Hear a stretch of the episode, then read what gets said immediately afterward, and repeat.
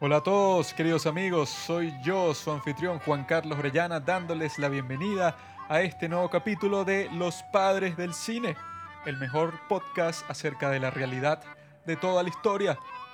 Vamos a estar hablando sobre un tema que le concierne a todo ser humano que tenga un par de ojos, un par de orejas, una lengua y un corazón. Porque a todos nos gusta reírnos, nos gusta pasar un buen rato, nos gusta disfrutar con nuestros amigos, pero hay veces que nuestros amigos están muy lejos o no quieren venir a nuestra casa porque les robamos su televisor y entonces lo que nos queda es ver una gran película. En esta ocasión cada uno escogió su película de comedia preferida. Yo escogí la película de Bob Esponja, una de las mejores películas, de las más graciosas, las más creativas. Se basa en la Odisea de Homero. Bob Esponja es Odiseo, uno de los mejores personajes de toda la historia. Es un personaje que nos representa a todos las personas que nos gusta reírnos y pasar un buen rato. Como es Bob Esponja, siempre tiene una sonrisa en su rostro.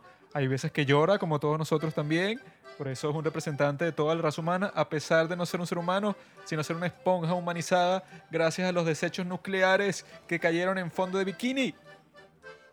Juan Pablo escogió la película Con faldas y a lo loco, una Eva y dos Adanes, protagonizada por Tony Curtis y otro actor ahí que no me acuerdo en este momento.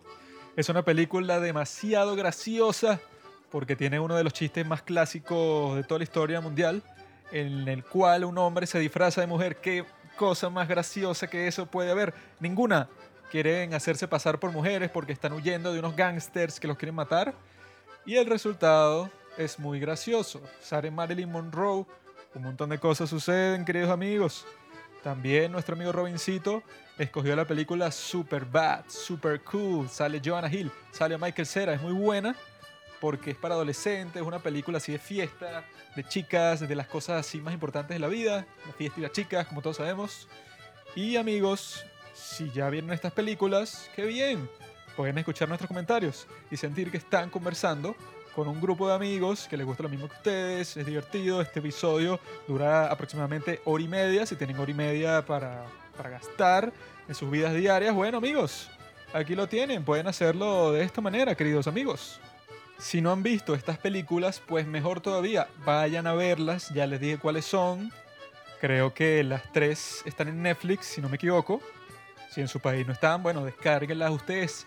Tienen nuestro tutorial sobre cómo descargar este tipo de películas en cualquier plataforma de torrent, que hay muchas y pueden descargar lo que les dé la gana, pero nosotros pensamos que la información es libre.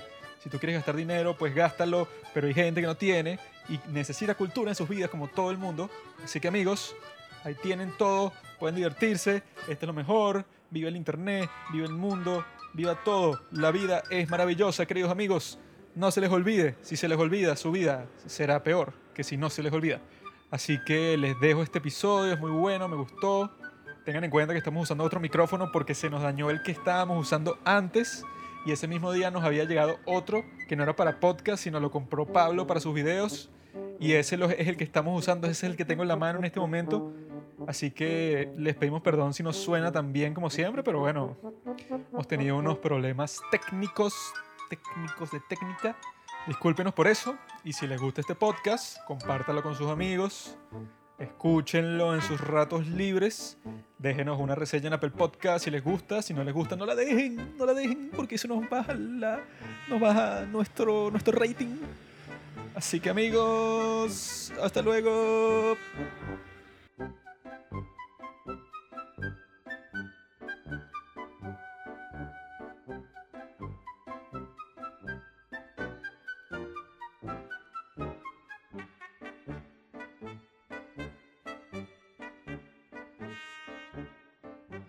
Rey, ¿por qué me haces esto? Yo nací hoy y este hijo de puta Hola a todos amigos, soy yo el anfitrión de este gran podcast en el cual nos reunimos cada dos semanas aproximadamente para hablar sobre la vida, para hablar sobre el cine, que es lo mismo. No sé si ustedes veían TNT en sus tiempos, en sus tiempos de, bueno, de, de ocio. Yo sí lo hacía cuando era niño. Veía TNT a la carta, en la cual tú votabas con un mensaje de texto a ver qué película salía las opciones eran Harry Potter y Titanic. Siempre ganaba Titanic. Pero bueno, hoy vamos a hablar sobre el tema... ¿Qué pasa, maricota? Hoy vamos a hablar sobre el tema en donde la humanidad comenzó. Antes la humanidad no existía, de repente ¡wup! salió así de la nada. Y lo primero que se le ocurrió al primer humano fue, hey, voy a hacer a mi amigo reír. Y entonces lo que hizo fue que se acercó a él, le metió un coñazo así detrás de la cabeza y se empezó a reír. Y el otro hizo lo mismo y así nació la comedia. De ahí nació Los Tres Chiflados, que básicamente es el chiste que hacen. Y el día de hoy vamos a hablar sobre una cosa llamada películas para morirse de la risa. ¿Por qué?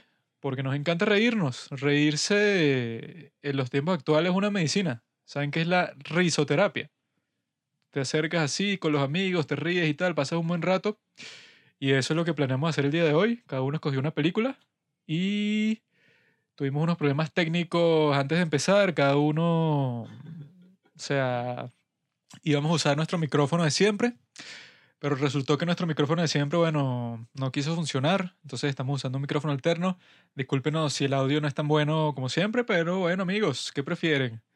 ¿Comerse un sándwich con jamón y queso o que no haya sándwich? Ah, nosotros siempre les damos un- una pizza toda la semana en cuanto al audio. Esta semana tenemos eso, tenemos un sándwich. Un sándwich. ¿Quieren comer sándwich? Este es un sándwich. Si no quieren comer sándwich, se quedan con hambre. Aquí tengo a Juan Pablico Hola a todos, queridos amigos. y a Robinsonio. Hola, ¿cómo están? Le digo así Robinsonio porque el chamo tiene insomnio, no puede dormir. Pues normalmente se duerme como a las 10 y son las 12 y 50 y el pan así aquí activo, habla claro. Ya yo estoy súper pasado de mi hora, pero estoy haciendo un esfuerzo para entregarles contenido a ustedes que me escuchan ahorita. Coño, pero tienes que hablar con una voz animada, chamo. ¿Qué pasó? Hola, hola, hola. Hoy es, hoy es un día especial. Cuando lo escuchen ya no será ese día especial, pero que quede en el registro. Es el cumpleaños de Juanqui. Así que eso se publicará mañana en el Instagram para que lo feliciten, para que le manden todos los regalos que siempre nos mandan después de cada capítulo. Todos los miércoles recibimos cajas y cajas de productos para probar. Tienes todo. que abrir las malditas cajas, coño. Son como 100 que tienes en el baño. No, bueno, es que tenemos tantas cosas que nos mandan, cámaras, micrófonos, vainas que vamos a ver si lo donamos a la caridad, pero Pero no han mandado drogas todavía, se lo juro. Si están escuchando los policías, no han mandado drogas. Se lo estoy diciendo así directo. Ya se, se- no, se la frío todo. Miren, Paco, no me siembren. Yo sé que ustedes quieren venir para el estudio de los padres del cine y meten los gatos por liebre. Estamos aquí en una, estamos en una locación clandestina, así que nada, no importa toda la droga que tengamos, ¿verdad, Robinson? Porque nunca nos van a descubrir. Esto es como una mafia, una asociación ilegal clandestina. Trabajamos usando el chantaje, la violencia y todas las cosas que caracterizan a una mafia.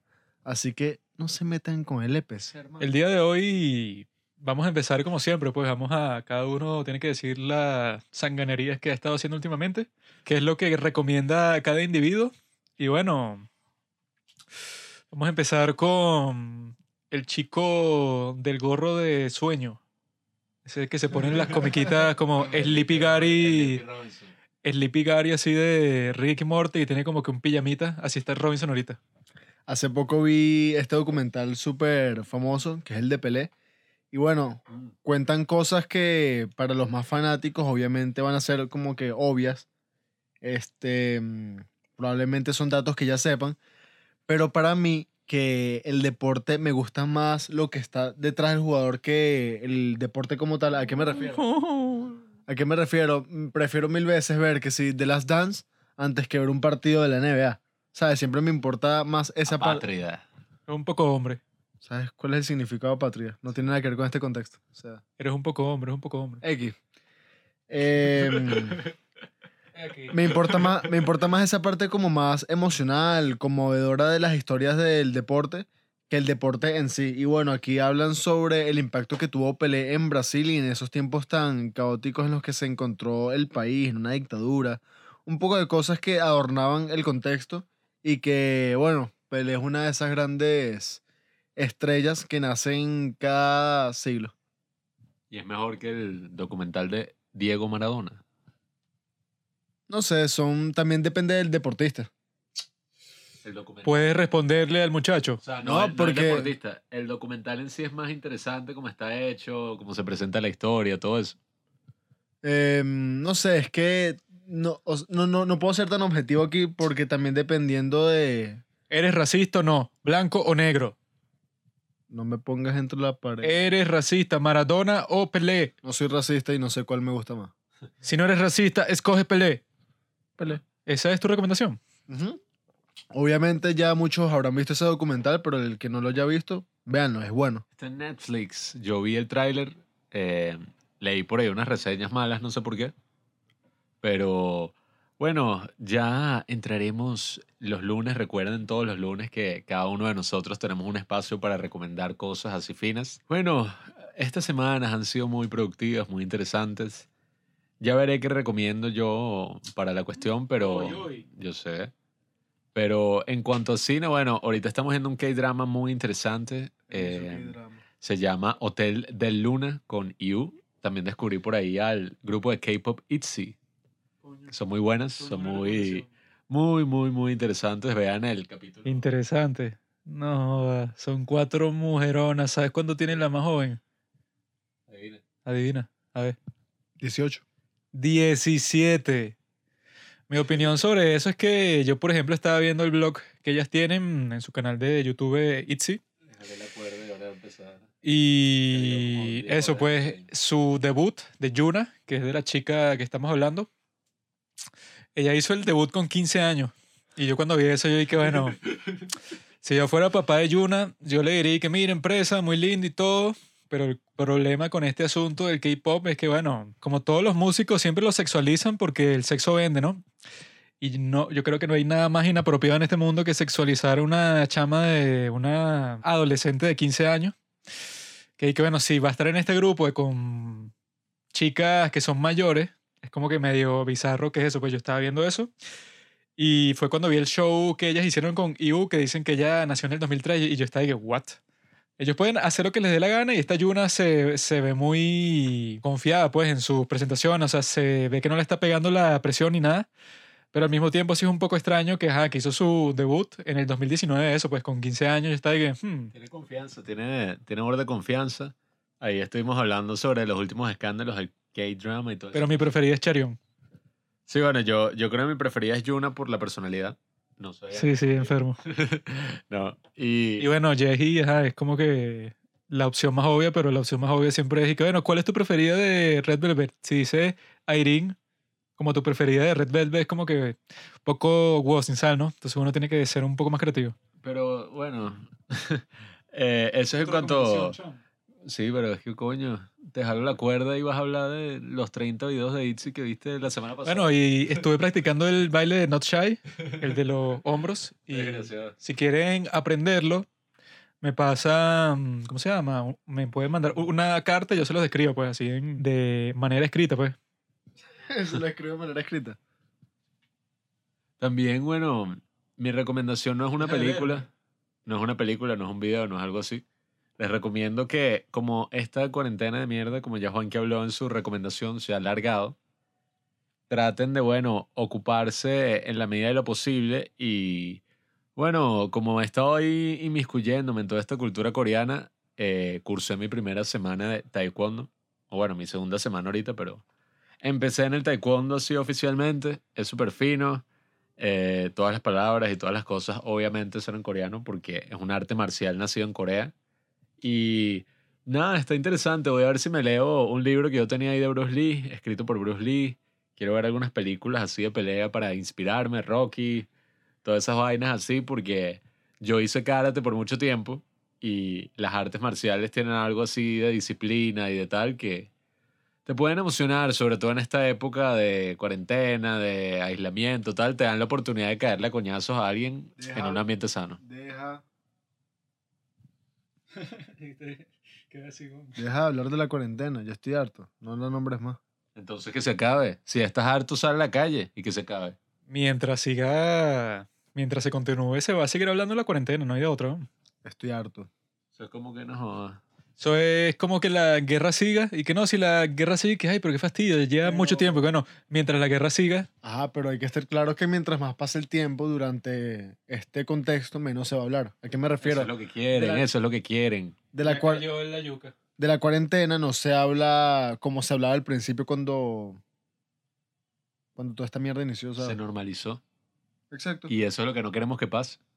Eh, El nuevo normal, the new normal, eso es lo que tú quieres, ¿no? El gran reseteo. las cosas son normales cuando ya son costumbre, pues. Exactamente, estás cayendo en el juego de las élites. Cuando todo vuelva a la normalidad, esa normalidad va a ser anormal por un tiempo hasta que vuelva a ser normal. Qué idiota. ¿Tú crees que hay una sola normalidad? Exacto, eso es lo que estoy diciendo. Las élites. Las élites lo que quieren es que la gente boba, como usted, diga que ah, eso no importa, eso ya va a volver a lo, a lo que era antes. Pero no, el pasado siempre muere, se vuelve polvo. Tú puedes volver al Robinson de 5 años, ¿ah? Te puedes convertir así de un día para otro. No, ¿verdad? No, no puedo. Entonces, ¿crees que la sociedad puede? Si un hombre no puede, que es el átomo de la sociedad, va, va a poder la sociedad entera. La sociedad sanará con el nuevo presidente Joe Biden, mucho mejor que ese asqueroso hombre naranja.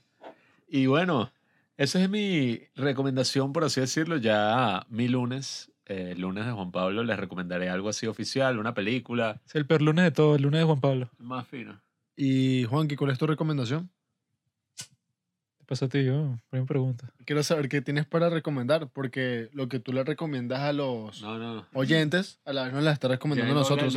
que no joda. Mi recomendación se define en una sola palabra. IU.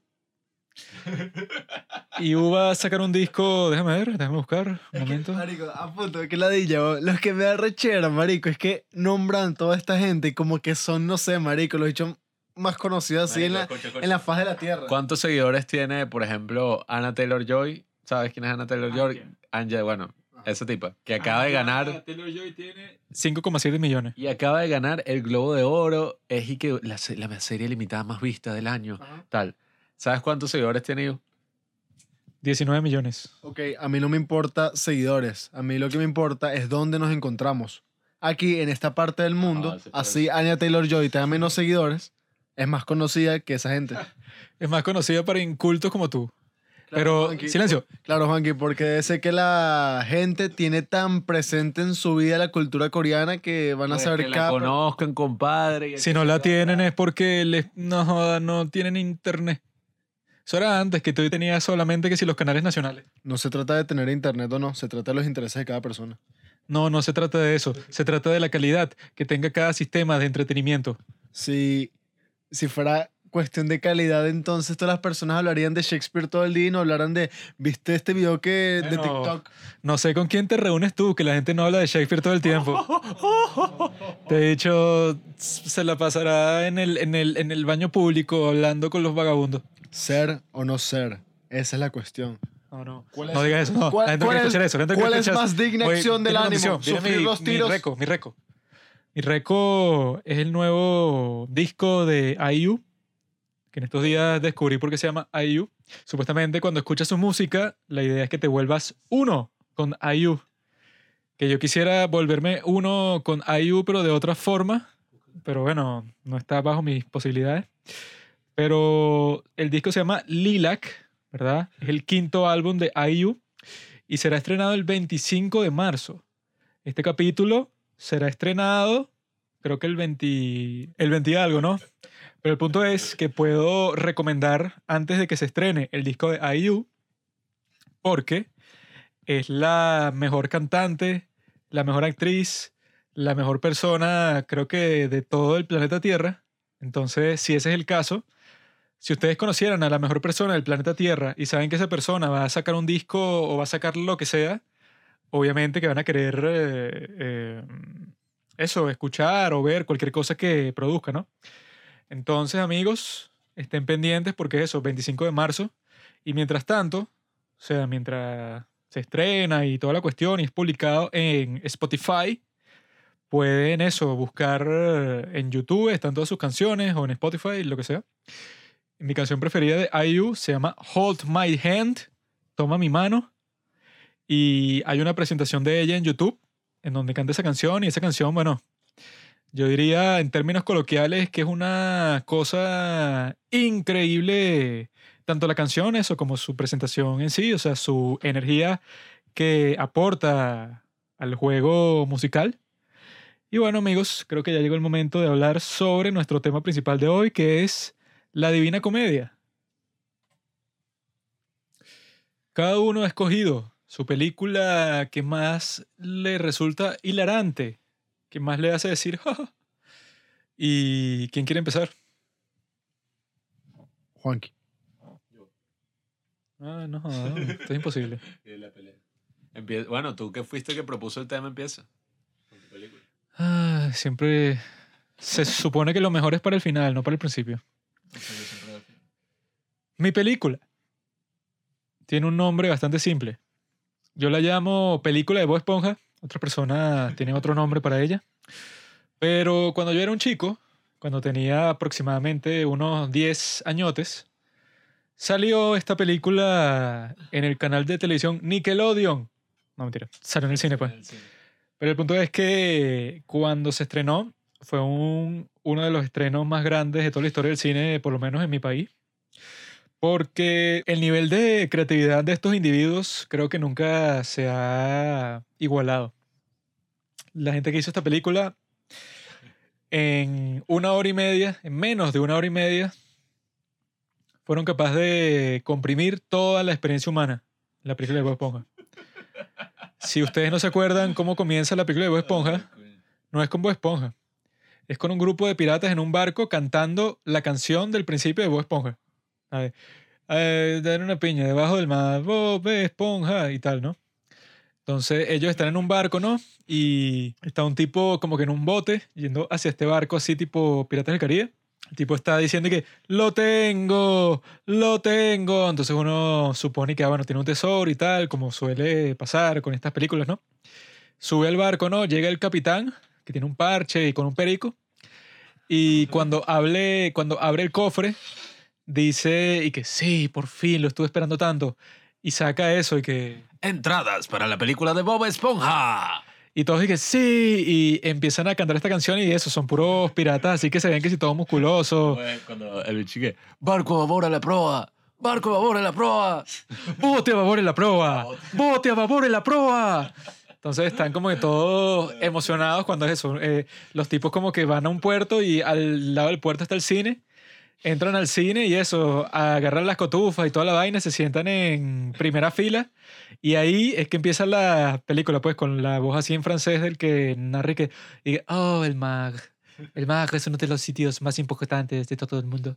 Entonces bajan a fondo de bikini y eso em- empieza, o sea, que es una película eso revolucionaria, porque empieza en el sueño de un- del protagonista, que eso creo que es nunca an- antes visto, pues el sueño del protagonista, que Bob Esponja sueña que él es como que el gerente de- del crustáceo cascarudo, él llega al crustáceo cascarudo y, y Don Cangrejo le dice que el, el cliente pidió una hamburguesa con queso. Cuando el cliente la mordió, no tenía queso. Y entonces este... Tranquilo, cangrejo. Este Bob Esponja le mete una cachetada a Don Cangrejo y que, serénate, cangrejo.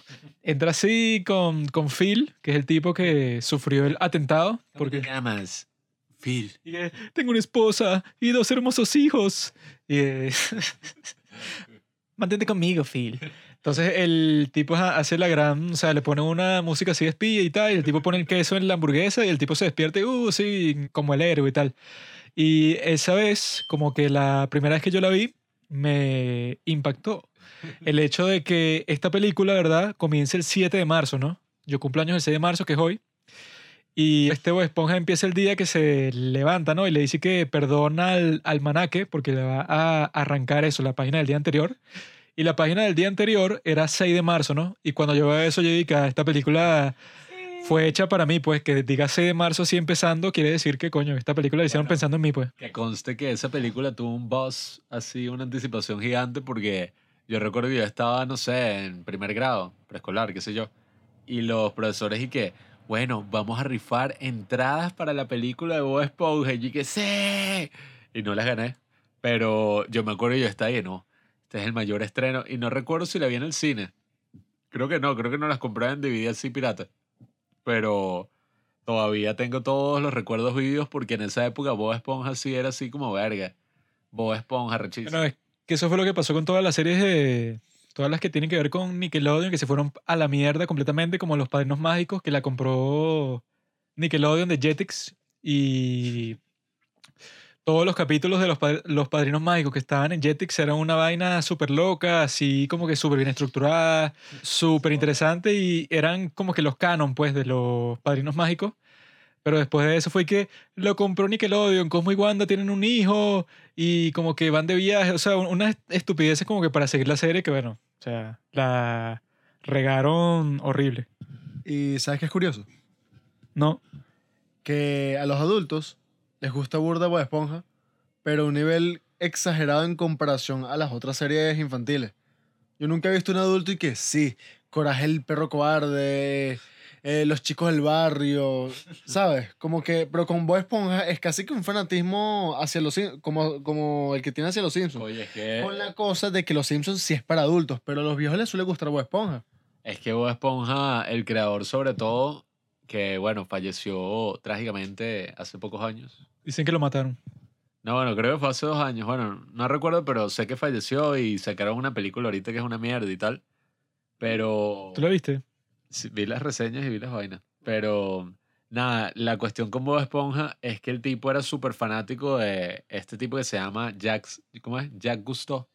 Que bueno, no sé si vieron esta de la vida marina de, ¿cómo es? De Aquatic Life, la de Wes Anderson. Que es, es como el estereotipo, bueno, no sé si estereotipo, pero es muy conocido, el tipo con el gorrito rojo y así, y es como explorador marino. Bueno, ese tipo tenía un programa que este, el creador de Bob Esponja era súper fan y por eso es que Bob Esponja es como súper interesante por el mundo marino. Está además, de hecho, súper arrecho. La voz esa del bicho francés y que, oh, el mar, y que tres horas más tarde. Es la voz de Jacques Cousteau, pues, o sea, es un homenaje a ese tipo. Y además todos los chistes dicen que son súper, súper maduros en comparación con lo otro. Pues dígame, eso Bob Esponja viendo porno o mil cosas así que han salido que incluso los han querido censurar. Yo me acuerdo, yo leí, no mentira, vi un video de YouTube y que veces así que, que tú ves los episodios de Bob Esponja ahorita y entiendes más cosas que cuando lo veías a esa edad. Y ni hablar de los memes, o sea, de esa película de Bob Esponja yo creo que salieron como 60 memes distintos. Y los chistes estúpidos, pero a la vez inteligentes No de... hay ningún chiste estúpido. Que sí que Bob Esponja en la playa. Y van para la playa y se bañan. Hay En un el- episodio completo que es y que algo le pasa a Gary, eh, no sé qué es lo que le pasa, todo el episodio viendo qué era y al final, y, ah, ya, le faltaba agua y le ponen agua. Ah, marico. Hay un episodio que da tanta ansiedad que es que eh, Patricio y Bob Esponja están en casa de Arenita sin las peceras. Ah, ya. Y se están, se están muriendo, se están, están secando, secando. weón. Porque aquí había pulgas. Este, este Juanqui dice que, que, y que yo soy Bob Esponja, tú eres Patricio y él es Calamardo. Igualito, weón. Es perfecto, porque Pablo es el chico risita, así es que le dicen aquí en nuestro barrio. Robinson es así parecido a Patricio, eso, porque es de huesos anchos, ¿verdad? Y es así como que habla así como que todo, hola Pablo, ¿cómo te va? Hola, Pablo, ¿cómo te va? Bob Esponja. Pablo está así como que siempre riéndose, haciendo bovedades. Y yo soy un tipo así serio, que tocó el clarinete. Ya, ya. Aquí se parece a Calamardo. Cada uno se va a lanzar su mejor imitación del personaje que le tocó. No es necesario, pues yo puedo hacerlas todas. Ok. No me toques la mano, pedazo maricota. Uy, papito. Que comience Pablo porque es el protagonista. Hola, Bob Esponja. Qué idiota. ¡Bob Esponja! ¡El mío de chocolate! Lo haces mejor que yo. Ruta. Yo hago todo mejor que tú. Ruta. Ruta. Excepto una cosa. Sexo. Ser buena persona. En eso sí soy mejor que tú. Bob Esponja. Fuera de mi casa. Ya, esto me un poco me da cringe, pero lo voy a hacer. Ya, no, no soy muy bueno. Ya, la pena. Pero eres actor, chamo. Eso no tiene que ver. Llora, Yo soy malo imitando. Hola, Bob Esponja. No, no, Es no. así, es así. Bob Esponja. No, no sale, no sé qué, Qué pasa. mierda. Soy el gerente del crustáceo cascarudo. No, pero lo sé. Oh, Juanqui, imita a Don Cangrejo, por favor. Si Juanqui se parece a un personaje de Bob Esponja, es a Don Cangrejo. Claro que no, estúpido. Pablo va a hacer el- la foto de publicidad de este episodio. Será eso, yo soy Calamardo, Qué bizarro. que yo soy exactamente igual a Calamardo. Pablo es, Hago un Photoshop y que yo como Bob Esponja, tú como Robinson como Patricio. Pablo es Bob Esponja. No, no, simplemente es una foto de nosotros tres, sin ropa, Pablo de vesti- eh, pintado de amarillo, yo con pintura rosada. Y yo Juanqui- pintado verde. con azul. Verde, Es verde. es azul. Estúpido el tónico de puta. No es Comenten azul. en los comentarios. que- com- perdón. Com- ¡Suéltame! Abran debate en los comentarios de si Calamardo es verde o azul y el que tenga más votos, bueno, ya saben. Pero bueno, pasándole por encima a esta, este par de maricas. El punto de la película es que, ajá, que es un es un básico viaje del héroe, pues.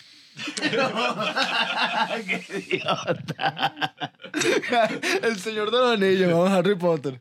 De hecho, lo hice así con el teléfono. Star Wars. Es un clásico viaje del héroe porque Bob Esponja, ¿no? Bob Toronja, como le llama Planton. El tipo piensa, ¿no? Que le van a dar el trabajo de gerente. Ese es, ese es su gran sueño. Pero él va, ¿no? Para el día en que están inaugurando el crustáceo cascarudo 2, que es literalmente un crustáceo cascarudo, al lado del crustáceo cascarudo. No, no tiene mucho sentido, pero bueno.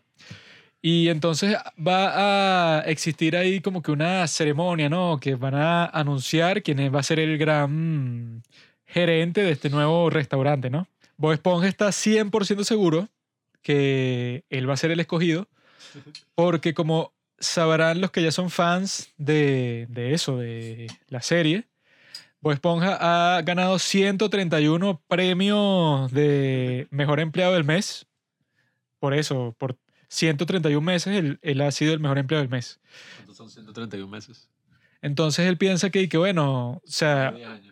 Obviamente yo voy a ser el escogido para este trabajo, pero cuando llega resulta que no es él, sino Calamardo. Entonces, este crust- eh, crustáceo, este cangrejo le dice que, y que mira, o sea, Bob Esponja cuando escucha el nombre Calamardo, dice que ¡sí!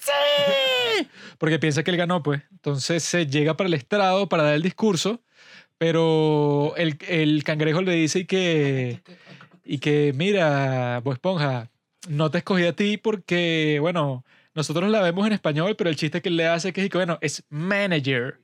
Man, M-A-N es hombre en inglés, ¿no? Manager. Entonces le dije que, bueno, Bob Esponja, tú eres un chico. Tú no puedes ser el manager del restaurante, porque es eso. No eres un man. Y no tendría sentido. O sea, que en español no tiene mucho sentido como le explican y que serías el chicorente. Dije, ¿qué?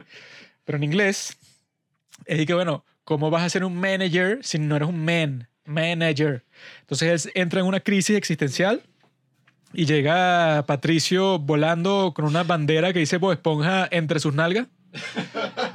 Por, por alguna razón, o sea, y que ¡Sí, Bob Esponja!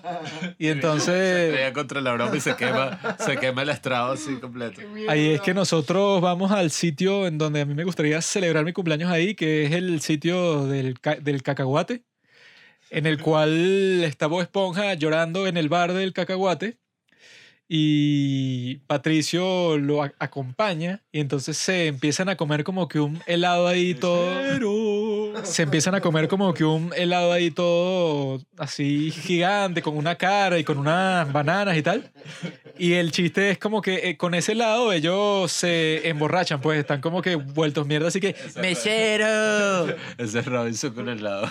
Están como que hablando así como borrachos cuando lo que están comiendo es puro helado y este Bob Esponja termina con Patricio en el escenario y que esta canción es para mi mejor amigo en todo el mundo, Patricio y mi amigo el cacahuate. Y se desmaya, ¿no? Mientras tanto, Planton está buscando un plan para robar la fórmula de la cangreburger, que esa siempre ha sido su meta, ¿no? Entonces su computadora, que también es su esposa, llamada Karen, le dice que, coño, Planton, pero ¿qué es lo que? O sea, tú eres un perdedor. Y Planton dice que no, hermano, yo, o sea, yo he tratado todos los planes, de la A a la Y. Y Karen le dice, ay, ¿qué pasó con la Z? Y él dice, ah, claro, la Z. Busca el plan Z y entonces... Perfecto. Ah, y huele a limón. Él busca en plan Z y dice que, ah, ok, ¿qué es lo que es? Eh, voy a hacerlo, ¿no? Y resulta que el plan Z es llegarse al palacio del rey Neptuno, robar su corona, ¿verdad? La idea era que el rey Neptuno, El plan Z es la vaina más no, complicada del mundo. la idea es que el rey Neptuno piense que Don Cangrejo se robó su corona para que el rey Neptuno vaya a matar a Don Cangrejo y cuando lo mate, que ese era como que lo que quería Planton, pues, pero no lo mata, gracias a Bob Esponja, que lo detiene así en el último momento, este Neptuno lo congela, ¿no? Entonces le, le dice a Bob Esponja que tiene 10 días para ir a Ciudad Almeja a buscar la corona del rey. Y este Patricio que le dice que puede hacerlo en 9. Y que, ¿qué? ¿8? Y que 7 días. Al final le da 6 días. Entonces Bob Esponja se llega ahí con Patricio y tal. Se llegan a un bar, pasa todo un, un problema ahí porque le robaron el carro, no sé qué cosa. esos que están en la gasolinera, nosotros siempre decimos que Juanqui y yo con, no sé, con Royce, que los bichos le hacen unos chistes y todos troll y que, ¿cómo es que le dicen? Que dice que tanque lleno, por favor. Y que, ¿qué quiere? ¿Mayonesa o mostaza? Y, que, y se meten un coñazo en la pierna así que, ¡guau! y se empiezan a reír como un par de psicópatas ahí, ¿no? Pero entonces ellos van para un bar, como que les roban el carro, ellos lo recuperan y ahí es que pasa uno de los grandes momentos de la historia del cine en donde ellos están soplando burbujas en el baño, porque cuando le dan al cosito ese que tiene el jabón del baño, ¡Fiesta de burbujas! empiezan a salir burbujas, ¿no? Y ellos se ponen como unos pargos ahí a, a bailar y tal, con las burbujas y eso. Y entonces sale una burbuja a donde está el resto del bar. Y entonces resulta que una de las reglas del bar es que todos los niñitos bebés que soplen burbujas serán golpeados por todos los clientes del bar. Entonces los ponen a todos en línea y les ponen la canción del cacahuate. Porque el líder del bar sabe que si le ponen la canción del cacahuate, el que es un bebé sopla burbujas como Robinson, va a terminar cantando la canción así bajo cualquier circunstancia, ¿no? Soy un cacahuate, sí. Entonces unos malditos siameses terminan cantando la vaina y les caen a golpe mientras Bob Esponja y Patricio se van con la llave, ¿no? Y entonces ahí es que llegan, van hacia un sitio, hay una vieja ahí que les ofrece helado, pero en verdad es un pez eh, disfrazado para comérselo. Luego llegan a, a un acantilado y no pueden pasar y se, y se van a devolver, pero llega la sirena y les pone unos bigotes postizos que son unas algas para que ellos pasen por este abismo que está lleno de monstruos, pero como tienen confianza porque creen que son hombres, creen que son invencibles y no les pasa nada, pasan por todo ese abismo. Si te das cuenta, la broma es medio musical la película, porque tiene varias canciones icónicas, la del cacahuate, que un hombre soy, na na na na na na. pasan por todo ese abismo y tal, con todos esos monstruos, toda esa vaina. Ellos continúan y eso, se encuentran con el Cíclope, que es el que los salva de Dennis, que fue el, el villano que mandó Plankton para que los destruyera. Mientras tanto, Plankton en su balde de carnada, el tipo le está sirviendo la cangreburger porque se robó la, la contraseña, pues la, la vaina en donde dice la fórmula. Y les está poniendo unos sombreros, así como en Burger King que dan coronas. Bueno, aquí él da unos sombreros que son unos baldes. Y cuando le da un botón ahí, esos baldes se convierten como que en unos aparatos de control mental, ¿no? Y entonces ahora Plankton es como que el jefe de todo el pueblo. Cuando Calamardo lo confronta, que, que le dice que Tú robaste la cogona del Lectuno para que entonces eh, congelaran a Don Cangrejo y tú te pudieras robar la fórmula. O sea, el tipo le, le revela todo el plan, pero lo joden, ¿no? Entonces él termina haciendo que todos en fondo de bikini sean esclavos. Entonces, mientras tanto, Bob y Patricio llegaron a Ciudad de Almeja, que es una tienda de regalos ahí, y el tipo, que es como que un tipo ahí con un traje de buzo, el tipo lo que hace es que a las criaturas que se saca del mar le pone como unos ojos así postizos y las vende, ¿no? Y él tiene la corona de Nep- Neptuno ahí, la está vendiendo en 7 dólares, que bueno, que se le habrá dado Plankton, ¿no? Y entonces lo, lo que pasa ahí es una de las escenas más conmovedoras en toda la historia del cine, en la cual Bob Esponja y Patricio los ponen en una luz así súper potente de una lámpara ahí, porque resulta que el tipo, bueno, quiere hacer lo, lo que ha hecho con todos los demás, que es que, ajá, que deja que se mueran, que se sequen, pues, que no están en contacto con el agua, y les pone eso, unos ojos postizos.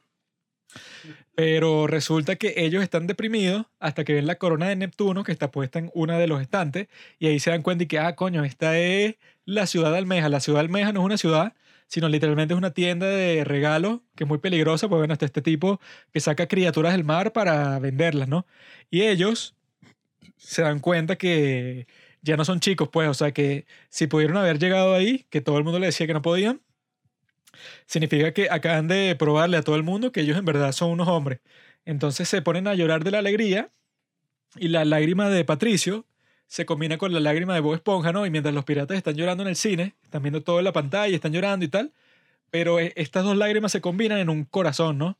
Ese corazón como que va hacia, ¿cómo se llama?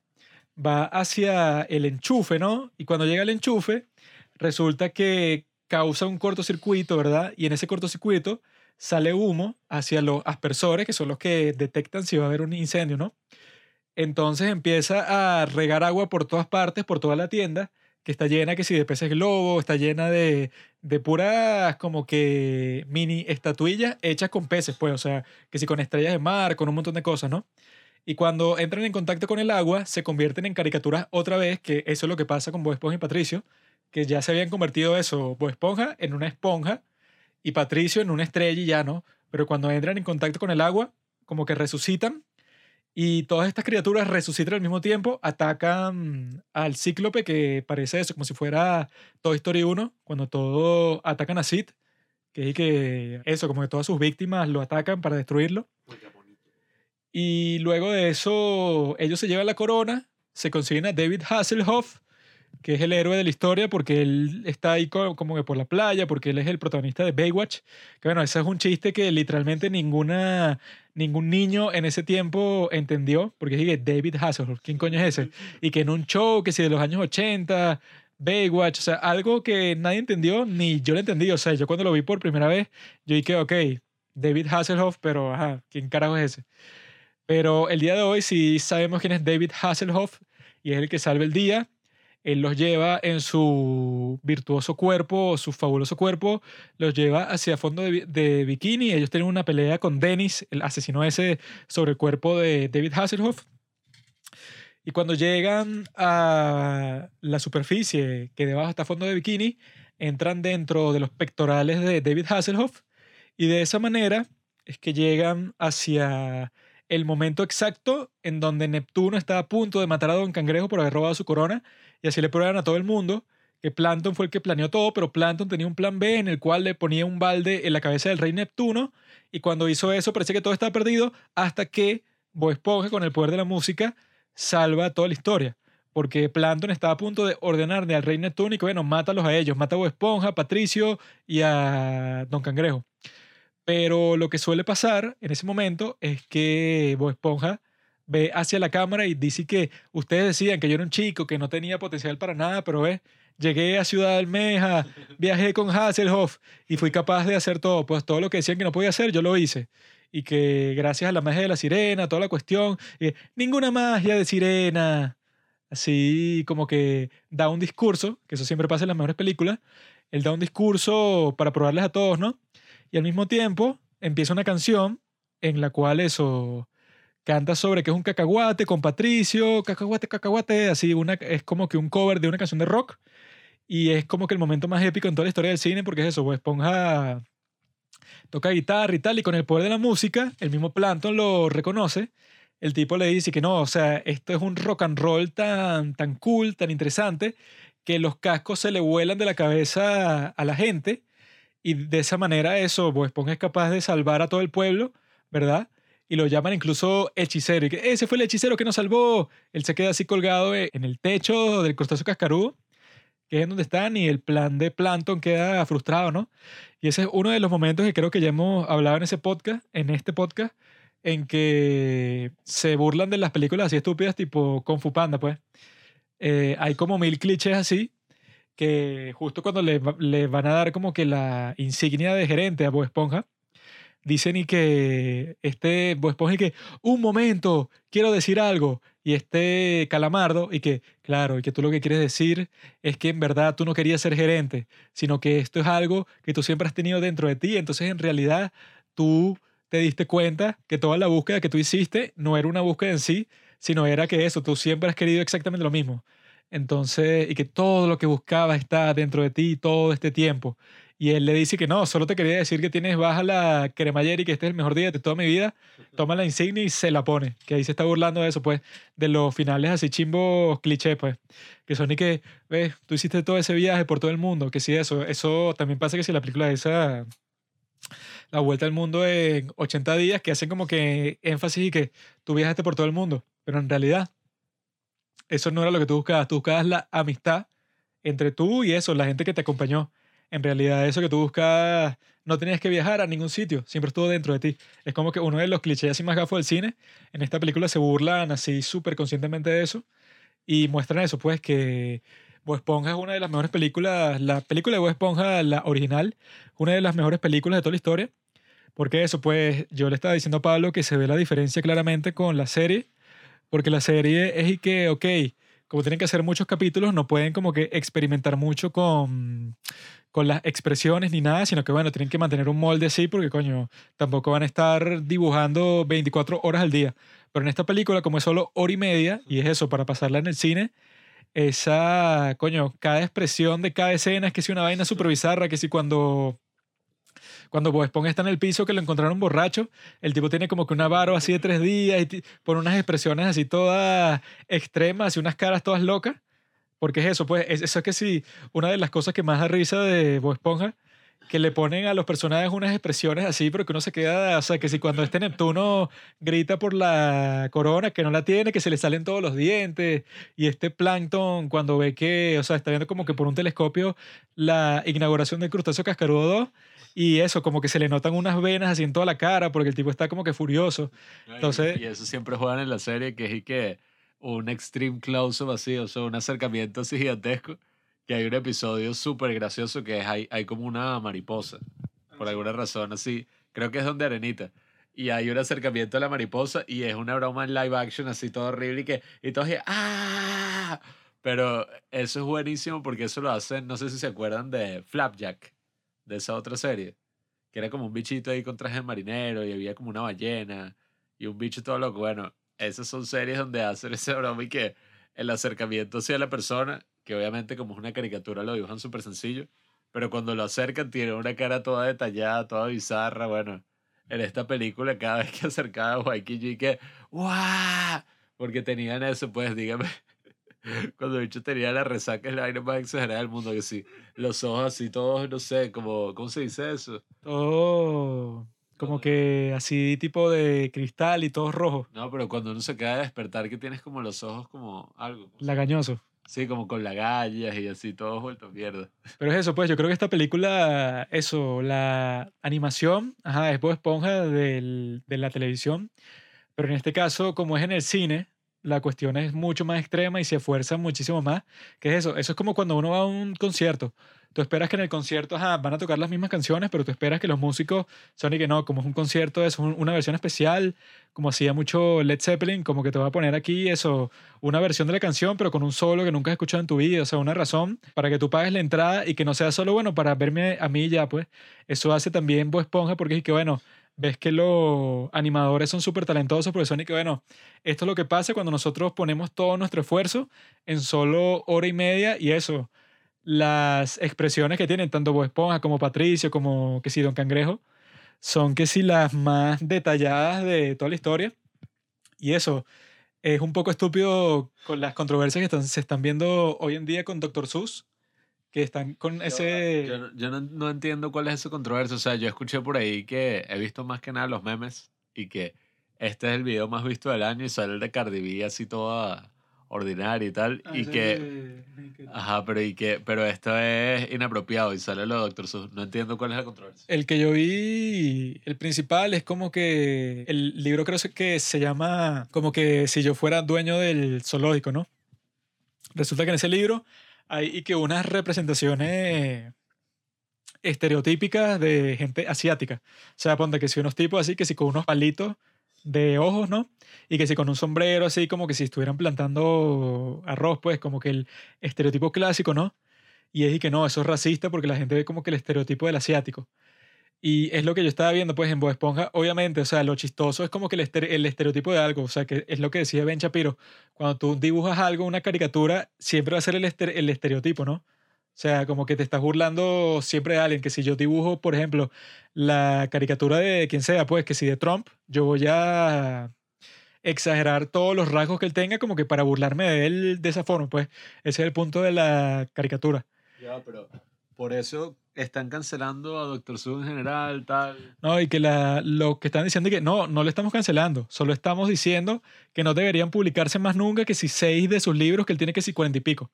Entonces lo, lo que se decía es que, bueno, medio raro que tú estás diciendo que no lo estás cancelando y que no, no, solo estamos prohibiendo seis de sus libros. Nunca se van a publicar otra vez. Y que bueno, también en la época, toda esta broma de los chinos y tal, que, bueno, siempre hay como un enemigo, pues, si no son los rusos, son los chinos. Los japoneses. Entonces, sí, bueno, los japoneses. Y yo recuerdo incluso leyendo el cómic este el de Iron Man, El Hombre de Hierro. Si tú lees el primero, eh, en la película, porque yo lo leí después de ver la película, en el 2008, por ahí. Yo era un niño. Recuerdo que en la película era y que no, están en no sé dónde, son unos bichos de Medio Oriente y todos malandros, unos terroristas, tal. Pero en el cómic son que sí, unos tipos literalmente amarillos y que, ay, mira, los agarraron unos japoneses, así tal. Y el bicho tiene que escapar y era la broma así más estereotipada del mundo, pues. No, pero lo, lo que decía Ben Shapiro es que, bueno, yo dudo que leyendo un libro de Dr. Seuss eso haya motivado ningún acto racista en toda la historia. Que no, claro, unos niños vieron eso y que sí, yo odio a los chinos, me encanta ver ese estereotipo y fui y le caía a golpes a un asiático solo por eso. Que sí, que bueno, eso como nunca ha pasado en toda la historia, tú te ofendes por eso cuando es eso. El punto de las caricaturas es que, ajá, cualquier cara que pone tanto Bob Esponja como cualquier personaje en la película es eso, como que la versión más exagerada del mundo de una emoción, ¿no? Entonces, si tú, si tú vas a estar y que eso es un estereotipo y que, bueno, eso son todas las caricaturas. Si no te gusta, es que eres retrasado y ya, que es lo que está pasando ahorita con el Dr. Sue. Pero eso, pues, yo creo que Bob Esponja no solo es una gran película de comedia, sino que, bueno, o sea, eso, yo explicando la estructura, eso, pasan tantas vainas que es como que eso, tiene cosas de la Odisea, de esa cuestión de los cíclopes, de todo el viaje, de que terminas en, el mismo punto, pero cambiaste completamente, eso del viaje del héroe, eh, de repente eso, sale David Hasselhoff, hay unos piratas viendo la película en el cine, o sea, que ya están reconociendo que es una película, o sea, hay tantas cosas creativas que tú dices y que, bueno, esto no es una, una película cualquiera porque eso, el nivel de cuidado que le ponen a cada escena y de creatividad que tiene toda la trama desde el principio, eh, es sorprendente que sea para eso, una caricatura para niños, pero al mismo tiempo es eso, es como Shrek, pues una caricatura para niños, pero también cualquier persona que eso fue como que la fórmula que se les ocurrió para ganar una plata, eso, gigantesca, que fue que, bueno, si hacemos películas para niños, van a venir los padres también, hay chistes para los padres, los padres también les va a gustar, bueno, eso es como dicen, eso es un tiro al piso, pues, porque eso ahí que, bueno, le, le va a gustar a todo el mundo porque los niños quieren verla, obligan a sus padres a que los traigan y los padres también disfrutan, pues eso. Entonces eso, bueno, vas a ganar que si tres veces o cuatro veces más dinero de lo que hubieras ganado originalmente. Así que bueno, amigos, si no han visto la película de Bob Esponja, quiero decirles que son unos malditos. Porque esta es una de las mejores películas de toda la historia. Ahora vamos a discutir mi película con faldas y a lo loco. ¿Qué es ese nombre, weón? Dos Evas y una Dan. ¿Qué es ese nombre, weón? Some Like It Hot, Ah, ok, así sí. que es una gran película en blanco y negro de hace más de 50 años. Yo sé que podrá sonar un poco intenso el hecho de que haya escogido esta película, pero lo hice por una buena razón y es porque, nada, Juanqui presentó la idea de hacer como películas para cagarse de la risa, Para morirse de la risa. películas para morirse. De la risa. Eh, esta película es una de las grandes comedias americanas, protagonizada por Marilyn Monroe. Y nada, la vimos hace tiempo. Yo ya la he visto como cuatro veces. Y recuerdo que cuando la vimos, tanto Robinson como yo, como Juanqui, estábamos era comentando y marico. Ya sé por qué dicen que Marilyn Monroe era eso, o sea, un sex symbol totalmente Una diosa. es que tú la ves en escena y tú estás y que... "Oh, Marico, es una locura. Yo escogí esta película principalmente de- antes de contarles más o menos a qué va. Espero que ya todos la hayan visto. Si no la han visto, vayan a verla. Pero yo la escogí porque, ok, cuando yo pienso películas para morirme de la risa, por alguna razón pienso en... ¿Cómo es que se llama? La de... ¿Y dónde están las rubias? Coño, no es por alguna razón, es porque, o sea, está hecha así como que una, no sé si es homenaje, No, no, no. porque es una forma como que muy bestial de hacerlo. Claro, o sea, pero me refiero, cuando yo pienso películas para morirse de la risa, esa es como una de las que me vienen y que, ah, claro, ¿y dónde están las rubias? Eh, ¿Cómo se llama eso en inglés? Eh, White Chicks. Que, o sea, ya supongo que la han visto. Si son latinoamericanos, esa siempre la pasaban por DirecTV. Así con el español, así latino, tal. La llevaré a casa con mamá. Bueno, no recuerdo esa parte. Me, me acuerdo del negro este sí bailando. y- Bueno, el de, bueno, eso es que es un meme, marico. Yo porque no soy bueno imitando, pues, pero la escena de Diablo Señorita, eso es un clásico. Diablo, señorita. Eso sí. Y le diga, "Tarararararán, tararararararán". y ¿cómo lo sabías? Esta es mi canción favorita.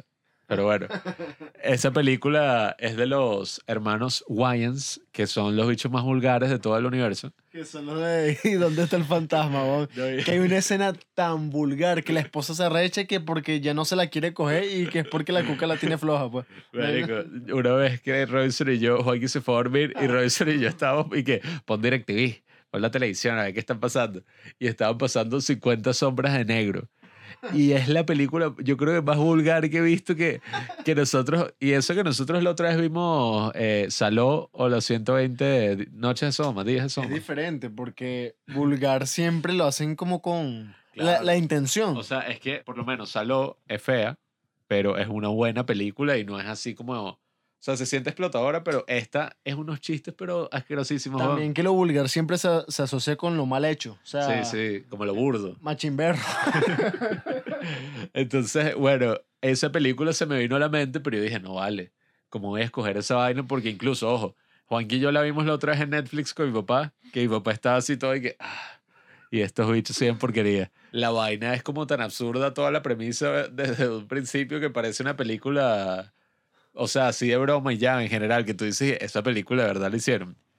Pero para no escoger esa película, que sería muy vulgar para este capítulo, decidí escoger Some Like It Hot, porque de alguna forma muy bizarra, y ¿Dónde están las rubias? es un remake de Some Like It Hot. O sea, dos tipos que se pasan por mujeres para poder, bueno, entrar o, bueno, salvar su pellejo de alguna forma. En este caso es como una broma de investigación policial, pero bueno. Lo más bizarro es que es esa. En tu película, la de con faldas y a lo loco, por lo menos, bueno, hay como que cierta forma en que tú dices y que sí se entiende que la gente los confunda a ellos con mujeres porque, bueno, tienen vestido y cambian la voz y toman como que esta- toda esta serie de precauciones.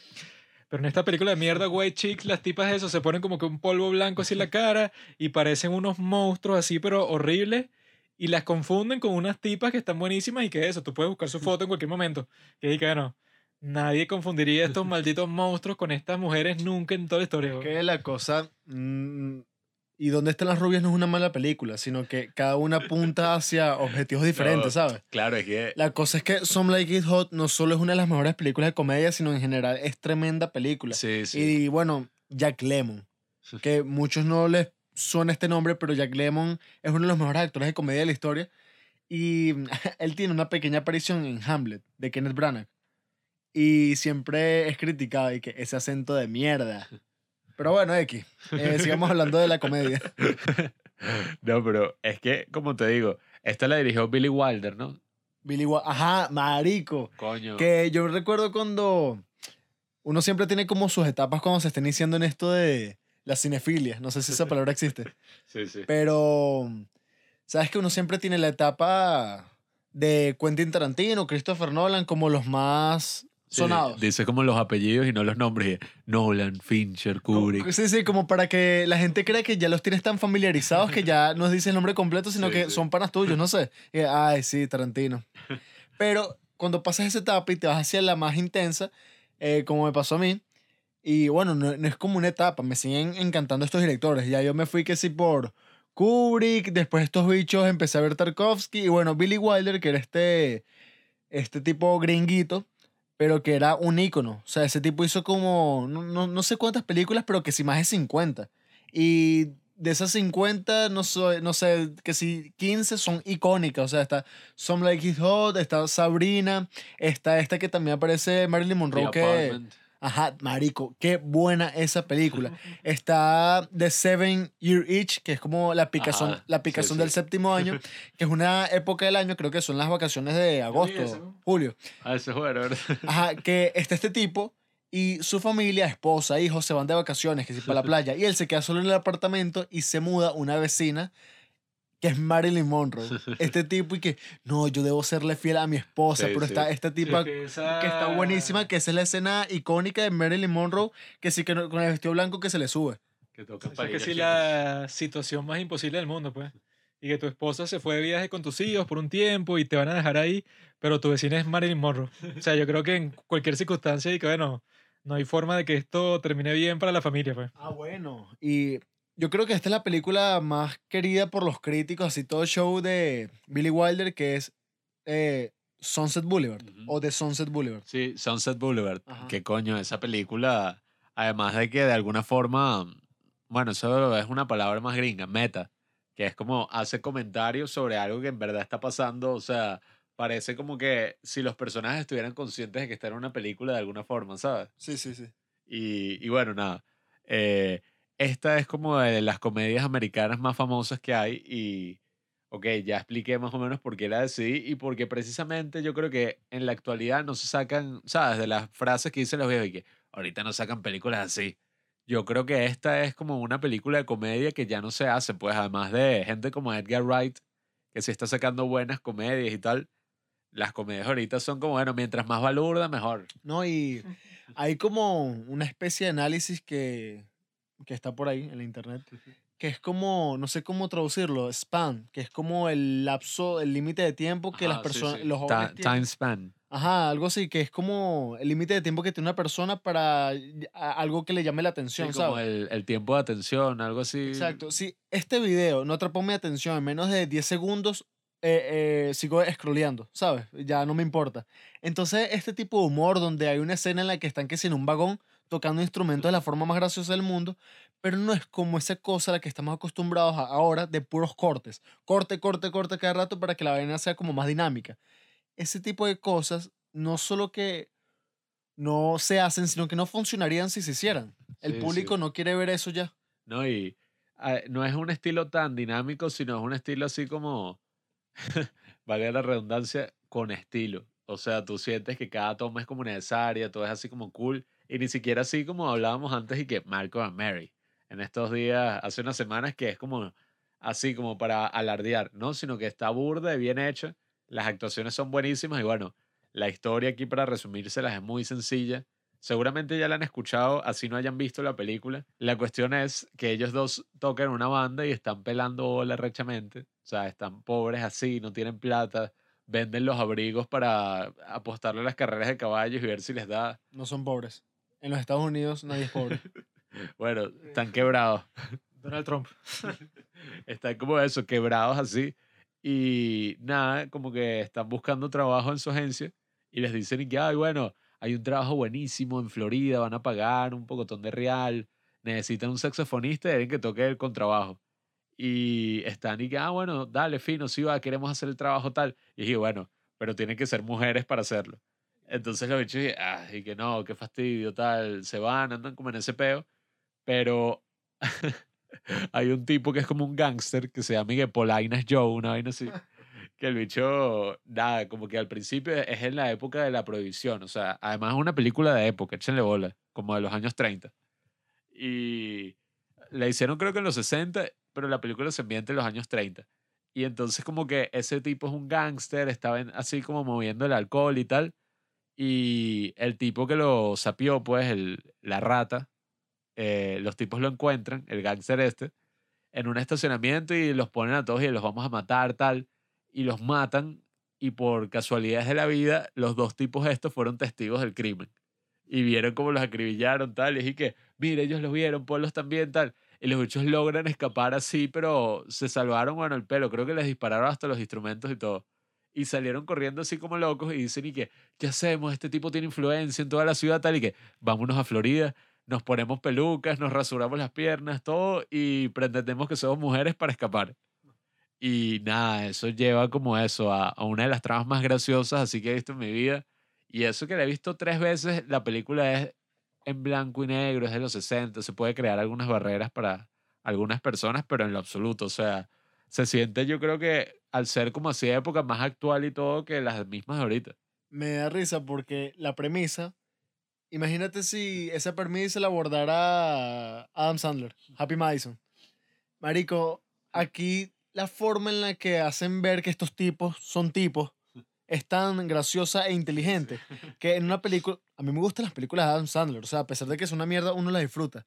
Pero, ¿cómo haría este humor Adam Sandler? Sería que, bueno, estos tipos que están en Se le ve esta el huevo. en estos problemas así de que en verdad son hombres, ¿cómo, eh, no sé, tratan de evitar que las tipas se enteren de que son tipos, pues? Y que, bueno, los bichos están que sí en el baño y cuando van a cagar no es sutil como una mujer que no se escucha nada, sino que... "Ah". Qué mierda, weón. Sí, es que, o sea, bueno, Jackie Jill, todas esas mierdas así siempre son súper, súper cringe.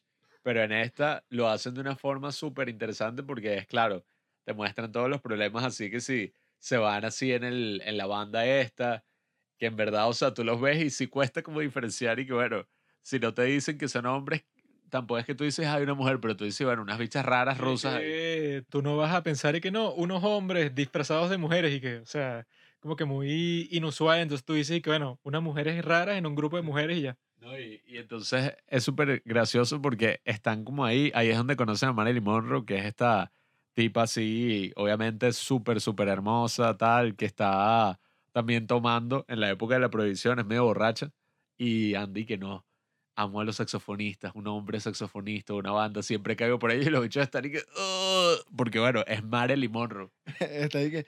No, señorita, no. Sí, o sea, los bichos están así todos, Dios mío, así como aguantándose hasta el punto que incluso hacen una fiesta nocturna ahí, o sea, que en los vagones y que, no, mira, sí, yo tengo alcohol, eh, tráelo, tal, y empiezan así como a reunir bromas y los tipos están que sí en el, el donde está la cama, pues así como del tren, y hay una fiesta montada, un pocotón de jeas, tal, y el bicho está Jack Lemmon está que, sí, sí, que Marilyn, tal, así como un enfermo, marico, esa serie es buenísima, hay muchas escenas buenas, dígame cuando llegan como ya al sitio donde van a tocar, y aparece este personaje que es histórico, que se llama, creo que es Oswald, una vaina así. Sí, sí, creo. no sé. Eh, bueno, no sé cómo coño, pero el bicho es un tipo ahí que, un millonario súper raro, parece una caricatura el tipo, o sea, el actor, es que es un tipo de 60, 70. Cada expresión parece así dibujada, pues. Sí, entonces el bicho se enamora de una de las jevas y ahí es que tú ves que la vaina es igualita a eso de eh, ¿y dónde están las rubias?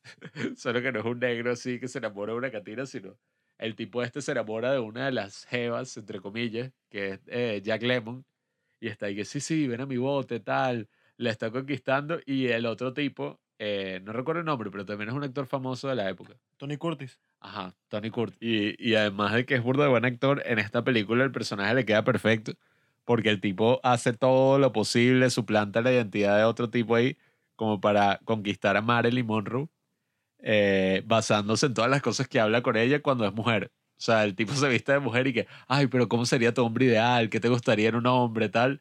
Y en base a eso, el tipo construye un personaje así y hace como todas estas jornadas y que no, soy un tipo millonario que tiene una empresa petrolera. Yo he usado esa técnica antes. Te disfrazas de mujer, ¿verdad? Te haces amiga de la chica con que quieres estar. Tienes puras conversaciones profundas con ella, que solo tendrías, si eso, con otra mujer. Luego rápidamente la despistas y dices que te vas a, to- a tomar un baño. Ella se va, te pones otra vez como tú eres, pues tú eres un hombre, ¿no, Robinson? Creo. Tú eres un hombre y vas a hablar con ella ya con toda la información que tienes en la cabeza y así pff, la engañas perfectamente. ¿Pero qué? ¿Aparece una en su cama? Claro, de una, desnudo. Ah, creo que sí funcionaría. Mira, Pablo, ¿qué prefieres? ¿Tener relaciones sexuales con Marilyn Monroe o con IU?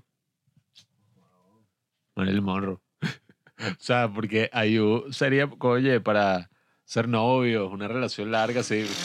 Marilyn Monroe, esa sí es una, no jodas. Ah, ah. Marilyn Monroe sí, no jodas. Es el- una sex symbol, pero de toda la historia. Pero poniéndonos Eso serios. es lo más maricón que he escuchado en mi vida. ¿Sabes por qué? Porque, Tiene COVID. porque eso sería con una estrella porno y tú te la quieres coger y ya porque es impresionante, pues que si Tony Black. Marilyn Monroe. Pero en el caso de Marilyn Monroe, o sea, tú no quisieras que fuera que si tu esposa, que mi esposa es Marilyn Monroe. y tú Yo creo que no.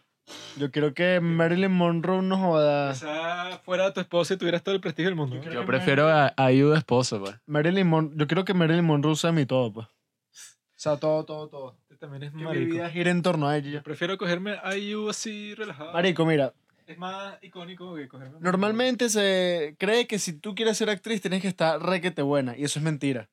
Para, o sea, un actor debe verse bien en cámara, y es como dice Pablo, eso no está asociado a la belleza. De bolas está asociado. Mentira. Por ejemplo. No, no será la característica así más importante. Creo, creo que el Pero- que mejor lo puede explicar entre los tres es Pablo. Pablo, por Pero- favor, explica eso. Pero que es mucho más probable que te veas bien en cámara. Si eres atractivo, es verdad. Pablo, explícalo. Hay gente que simplemente se ve hecho para la cámara. No tienes que ser, bueno, obviamente, si alguien es muy atractivo, esa es una de las características que también puede aparecer, pero si alguien es muy raro, si alguien... Hay algo en específico que uno ve cuando alguien se presenta en la cámara que... Está en la lógica, ¿verdad? Está la condición suficiente y la condición necesaria. Ser atractivo eso, estéticamente, no es condición suficiente para que tú seas un buen actor, ¿verdad? O sea, no solo por eso lo serías. Pero si lo eres, ¿verdad? Es mucho más probable Exacto, ok. que te veas como Margot Robbie, pues. No es que Margot Robbie en cámara y que, wow, qué impresionante, pero está tan buena que tú dices que coño, esta la contratan Ojo, como actriz. Pero algo importante también, cuando se vuelven buenos actores, eh, buenos actores, perdón, o buenas actrices, es cuando usualmente una actriz que está buena y tal, o un actor así también súper atractivo, se jode a sí mismo, hace un show y tal, para actuar como alguien que no es, como hizo que si Charlize Theron tal, y ella es y que perro, qué buen actor y tal, pero usualmente cuando es una tipa así atractiva, la ponen como encasillada en estos papeles de la tipa que está buena, tal. Pero tampoco No es necesa- necesario volverte mierda para que te No. consideren buen actor. Un ejemplo es Brad Pitt. Brad Claro. Pitt es guapísimo, normalmente aparece como un hombre guapo en sus películas y es tremendo actor, weón. Sí, pero es que esa es la cuestión. Son buenos actores. Yo creo que Marilyn Monroe era buena actriz y no solo estaba buena porque Y no solo eso, cantaba arrechísimo. hay otras jevas en esa época que también estaban súper buenas y obviamente no llegaron a ese estatus. Pero eso se ve es todo el tiempo en el cine, pues, o sea... Y Ma- Marilyn Monroe no tenía esas cosas que se creen de una mujer bella que es súper flaca. O sea, Marilyn Monroe ten- curva. tenía sus curvitas y se veía sexy. A mí me gustan ¿Será así. El, el molde así estético de ese tiempo. weón? No lo sé, a mí me gusta y ya, no sé. Ah, pero en ese tiempo, ¿verdad? Era, y que si tú te veías así, ese era el cuerpo perfecto. En el, Sí, sí. No, No, sí, e- era sí. así. En el tiempo de hoy es más como que, oh, la modelo así, toda flaca y vaina, que si con la cara perfecta, el cuerpo súper, no sé, que si con 40 45 kilos, que ese es el peso ideal que dicen así, que si entre las celebridades y tal. Pero en esos tiempos, que te da carne, que sea así sucio. También hay que estar claro, no nos vamos a poner aquí todos showceros. Cuando una mujer es medio gordita y que está gorda. Cuando es flaca y que está flaca, le falta carne. Entonces Sí, también bueno, uno siempre, se pone maldito. Sí, esas cosas así, siempre es así con todo, es como dicen. Eh, ¿Cómo es que yo dije el otro día? Y que el que critica te ve arriba abajo. Si encuentra algo, comenta. Si no, lo inventa. Pero creo que nos digamos un poco. Tony Curtis eh, pretende ser otra persona para cuadrarse a Marilyn, mientras Jack Lemon, ¿no? Sí. Jack Lemon está saliendo con el tipo este que decimos que se parece a una caricatura, que tiene una escena ahí donde bailan tango toda la noche y que, ¿cómo es? Y que la, la, la, la, da, da, da, da, la, la. Y bailan tango toda la noche tal, y resulta que, no sé, de alguna forma, eh, el tipo está ahí, no, sí, mira, el tipo dijo que se iba a casar conmigo, me va a mandar y que una, un brazalete así de diamantes, todo, y dijo que sí, bueno, nos podemos casar. El ya está así emocionado. Y el otro tipo, Tony Curtis, está ahí que, ah, pero te vas a casar con ese tipo, estás loco, tal. eh, te- nuestra identidad nos está supliendo a nosotros mismos, hay que irnos, hay que hacer algo. Mientras el está todo loco por cuadrarse a Marilyn. Entonces, como que, nada, eh, da la coincidencia que en ese lugar en Florida donde estaban, llega el tipo Polainas Joe con toda su pandilla y están haciendo como sus malandrerías, así de gángster, matan a una gente, unas vainas ahí. Y nada, eh, pasan muchas cosas así como que persecución, tal. No me quiero, o sea, creo que no me voy a lanzar el chiste del final porque en verdad es que no se lo quiero arruinar a nadie que no ha visto la película porque es, está entre, yo creo que las frases más icónicas de la historia del cine, pero que es y que, ¡guau!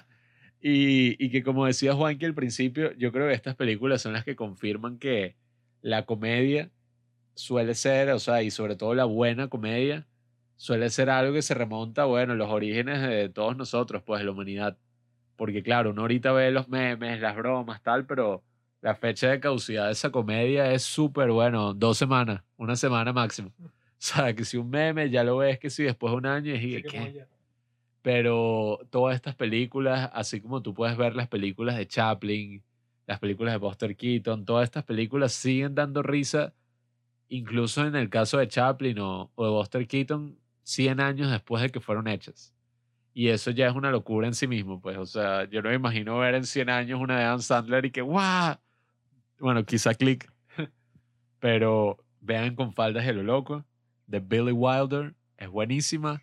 Y simplemente creo que ya no se hacen más películas así de ese estilo. Porque bueno, ese es todo un tema que yo había conversado con Juanqui. Vi un video muy bueno de YouTube que habla de eso. Y es que ahorita la comedia, o sea, ya estamos ahorita viendo como la muerte del género de comedia. Eh, últimamente no hay tantas películas así. El último director fue, bueno, Judd Apatow, uno de los grandes directores así. Bueno, grandes no pues, pero más famosos así de comedia últimamente. Ahorita está que si Edgar Wright, eh, el pana este que hizo Jojo Rabbit, ¿cómo es que se llama? Taika Waititi. Bueno, estos tipitos que andan haciendo... Tenemos un androide en, en el estudio y cuando tenemos alguna duda, él la, la resuelve, pues.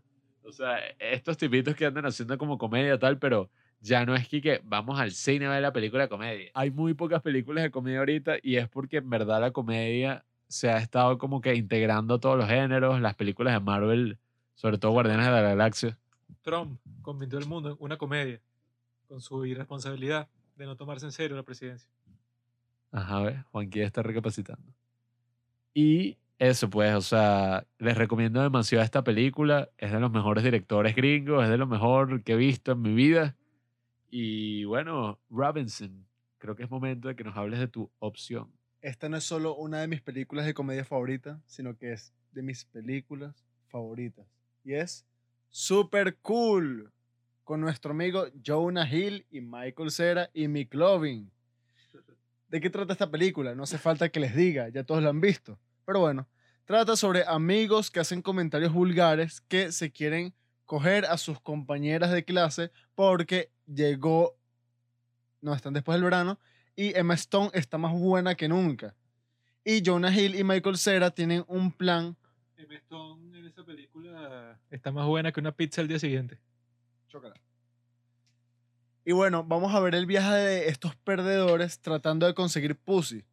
Básicamente nuestra historia, si nos hubiéramos conocido en el bachillerato. También dicen que Robinson es Jonah Hill, Pablo es Michael Cera y yo soy McLovin. Sí nos parecemos. De hecho, cuando hemos salido de rumba lo hemos podido comprobar. Porque Juanqui, a pesar, a pesar de ser el bobolongo, logra cuadrar.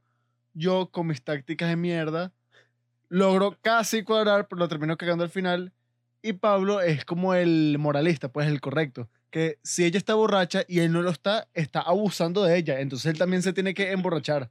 Eso lo hemos vivido más de una vez, donde Juanqui y yo pasamos por las circunstancias más atroces que se puede imaginar para conseguirle una mujer a Pablo y cuando por fin se la damos es que, mira Pablo, aquí la tiene. Pablo, ¿y qué? Siempre pasa lo mismo, entonces... Pablo, ¿y qué? Pero yo no estoy borracho. Yo solo me he tomado dos tragos cuando ella se ha tomado seis. Y yo, ¿y qué? Pablo, ella quiere tener sexo contigo, chamo. Espera, que, o sea, dale, ¿qué estás esperando? Se llama consentimiento. ¿Qué? Consentimiento. ¿Qué es eso? Consentí. ¿qué? ¿Mm? Eso no existe. Maldito Juanqui. Eso parece, ¿dónde lo acabas de inventar? Eso es una fantasía. ¿no? Yo nunca lo he escuchado. Ah. Nunca y bueno. antes. Lo mejor de esta película es lo realista que es. Porque ustedes dirán, ¿cómo es posible que alguien sea tan vulgar? Sí lo somos, sí lo hemos sido y probablemente lo seguiremos siendo mientras seamos jóvenes. Sean, conversa sean conversaciones tan naturales y realistas que yo he tenido, Pablo ha tenido, Juanqui ha tenido. Un ejemplo es cuando este idiota de McLovin está comprando con su identificación falsa el alcohol. Que el retrasado, en vez de ponerse 21 años, se pone que sí 25. Y que, ¿cuántos chicos de 21 años crees que hay en este pueblo? Eso se llama estrategia. O sea, eso ya es que es un meme, pues. Y tiene razón. Entre eso, Mohamed. y que Michael y que, ¿qué coño es esa foto, weón? O sea, parece un... Parece en potencia. y que no tiene sentido. Y todos los insultos hacia Jonah Hill, que sí, cara de nalga. Y, que, y eh, pareces Aladín con el chaleco. Ajá, Parece Pinocho. Que, ajá, mientras está, McLovin está comprando el alcohol, Michael Cera y Jonah Hill están esperando afuera. Y en eso ven que sí, en la esquina de la cuadra, a una jeva que estudia en su colegio que está requete buena. Y este Jonah Hill y que, Dios mío, es Cary Hutchins. y que, y que tiene las tetas más grandes que he visto. Y que Michael Cera y que supe que se, no, y que supe que se, mm, ¿cómo? Sometió a una cirugía reductiva. Y que eso es como atentar a la vida por darte un regalo tan maravilloso y que tengo que ver esa obra de arte. Y van corriendo, weón, hasta la esquina de la cuadra solo para ver a la jeva, que ese es que sí, las odiseas a las que uno se somete en la adolescencia y que, marico, por allá está, no sé, un, un hombre cualquiera, Jennifer, no sé, Yesenia. Katiuska. Coño, mira cómo se puso Katiuska, hermano. Marico, yo me acuerdo una vez donde en mi colegio habían dos canchas, una súper separada de la otra. O sea, una estaba abajo, abajo, y la otra estaba arriba, marico. Que para llegar a la arriba tenías que subir que sí, la vaina más empinada de la historia. Y un amigo mío, vino corriendo todo eso y que, marico, ahí está abajo, está, te- tenemos que ir, weón. Y, no, no sé, no sé. Estamos, estamos que sí en segundo año. Entonces bicho subió corriendo y que, marico, tenemos que bajar a verla. Y todo y que, vamos, marico. Que, marico, mírala. Y la bicha estaba jugando que sí voleibol y que, mírala. ¡No! ¡Qué dica! Yo me acuerdo que en el bachillerato había veces que las mejores hembras del colegio se ponían así su uniforme de educación física y se le veía hasta el fondo del alma. Marico, que uno siempre estudió con las jevas así que se ponían que sí, el pantalón reglamentario, pero hacían trampa. No, y ellas Que ape- sabían cu- cuál, es la, cu- cuál- cuál es la técnica para que te quede así pegadito. ellas ajá, hacían como su táctica de ponerse el pantalón, que sí, azul marino, qué sé yo, pero era un pantalón que fácilmente podían usar para irse de rumba, pues. Eras tú que usaban pantalón. En mi colegio usaban falda. A mí no me gusta eso de las faldas, Oh. Juan. Porque, o sea, No, es una marica. ¿Sabes qué es lo mejor de la falda? ¿Qué tiene-. ¿Sabes qué es lo mejor de la falda? La mujer usa falda o en su defecto vestido de tal manera que cuando tú vayas a tener relaciones sexuales con dicha señorita no tenga ninguna, ningún obstáculo entre tu miembro viril y su zona privada. ajá, y tú usaste eso a tu favor en el colegio, o sea, Si, si tienen falda, chamo, esas están claras lo que viene. Ellas saben. Escucha ya.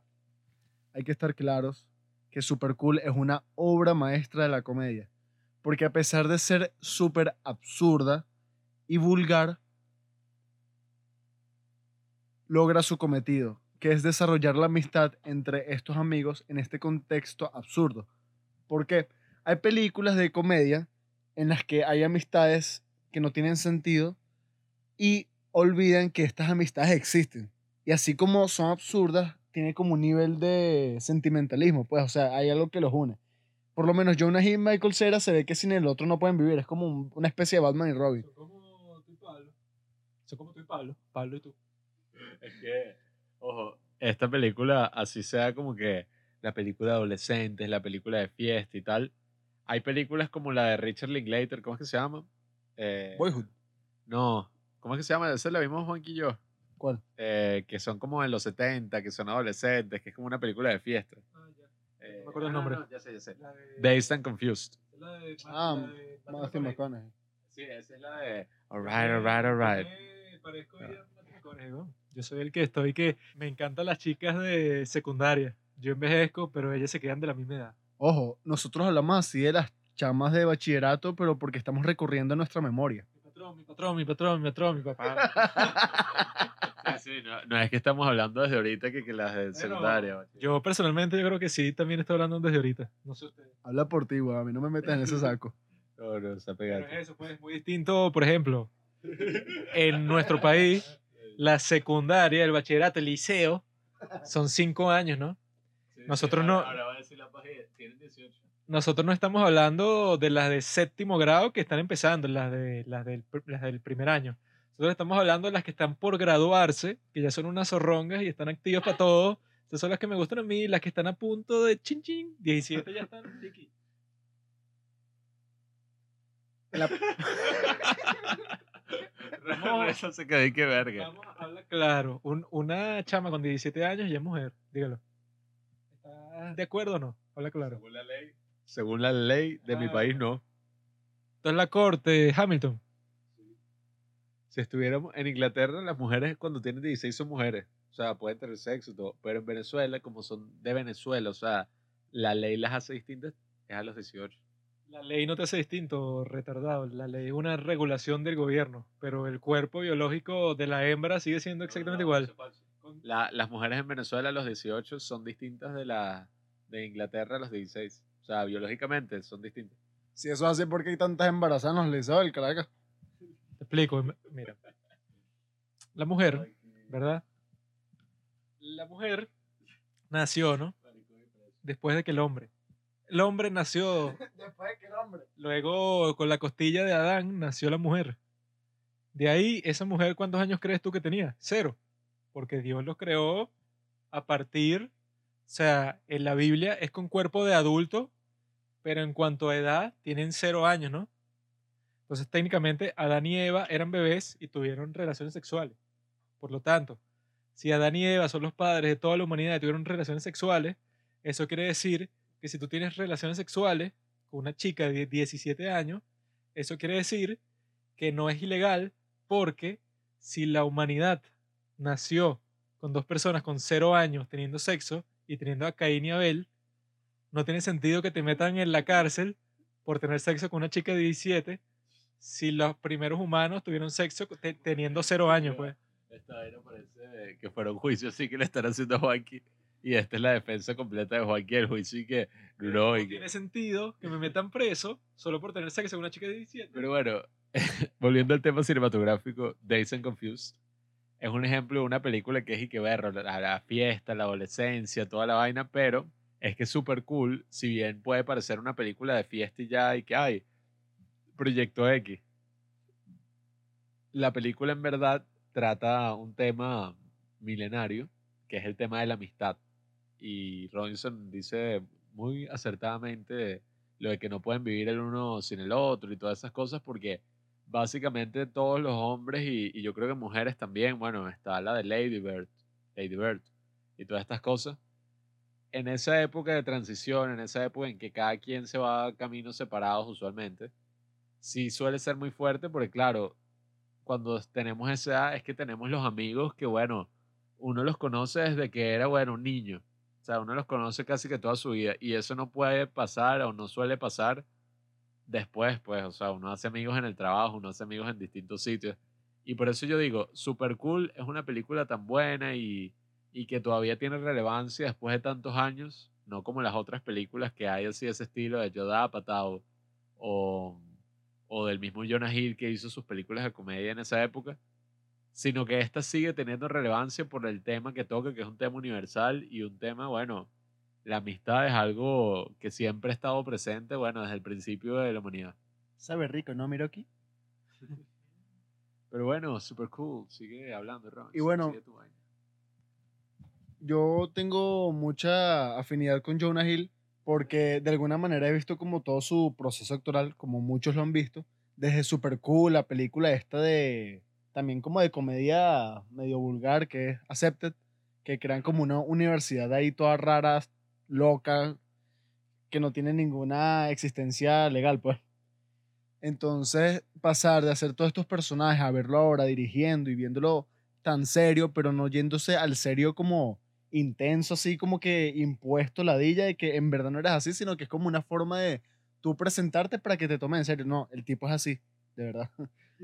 Y ver todo ese proceso me conmueve burda, pues, y más cuando buscas que sí, entrevistas de Jonah Hill, donde fueron unos malditos, hacían películas, donde hacían preguntas estúpidas. Que sí que, ¿qué se siente ser el gordito de Hollywood? O en una entrevista creo que le hicieron en francés, unos franceses, y que, bueno, no están tus amigos aquí que te representen, que si Brad Pitt, Leonardo DiCaprio.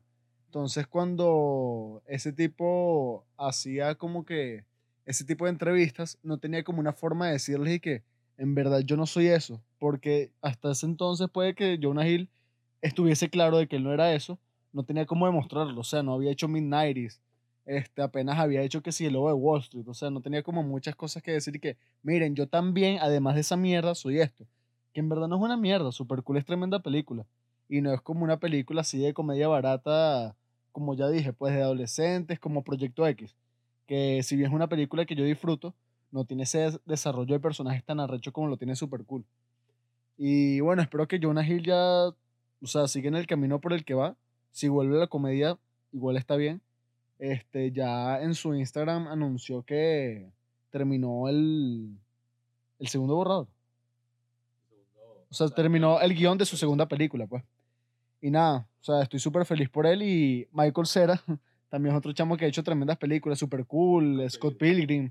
Y bueno, McLovin, que aparece en Kick-Ass. Y Emma Stone, que es mi actriz favorita, la amo. Y mm, nada, es una película que veo por lo menos dos veces al año. Ojo, es una película que tienen que ver con sus panas. eh, no sé, o sea, no, no estoy claro de si las mujeres, eh, porque como les digo, hay películas como Lady Bird, está la de, ¿cómo es? Booksmart, que no me Ah, gustó. ojo, Booksmart es burda de buena y aparece esta Caitlyn Dever que aparece en la serie esta de, ¿cómo es que se llama? No, no se me pudo haber olvidado. Ah, Como les decía, eh, no sé si para las mujeres super cool sea igual de recho que es verla nosotros así siendo hombres, amigos y tal. Lo más parecido super cool que pienso que las chamas pueden disfrutar es Booksmart, que Ajá. es burda de buena. Ajá, y Caitlyn Dever aparece también en la serie esta de Netflix, Unbelievable. No sé si se pronuncia, inconcebible. Sí, sí. Este, marico, y actúa, weón, que esta chama, además de actuar súper bien, tiene un parecido tremendo a Ellie de The Last of Us. Y yo quería que ella fuera Ellie, pero eligieron a la chama esta de Game of Thrones. Pero bueno, Caitlyn Dever, algún día te voy a conocer y te voy a decir, eres tremenda actriz, eres linda y te quiero mucho. Sí, bueno, yo, Eh, parece una chamita de 10 años. yo no soy muy fanático de Booksmart, honestamente, eh, más por algunos problemas de la película, pero super cool ha pasado la prueba del tiempo. Y yo creo que eso, o sea, si, tienen, si son hombres y tienen amigos, o bueno, qué coño, si son mujeres también se pueden relacionar, qué carajo. Eh, sí, yo he visto Lady Bird y a mí me gusta. No tanto así como el show que tenía en ese año y que, no, la mejor película del año. Tampoco así, pero es buena y de alguna forma uno se relaciona, de alguna forma. Yo creo que también todos nos podemos relacionar con Super Cool y al final es como decía Robinson, sí es una película sobre la amistad y ese es un tema del que todos, espero que todos nos podamos relacionar, espero que todos hayan tenido amigos o al menos un amigo en la secundaria.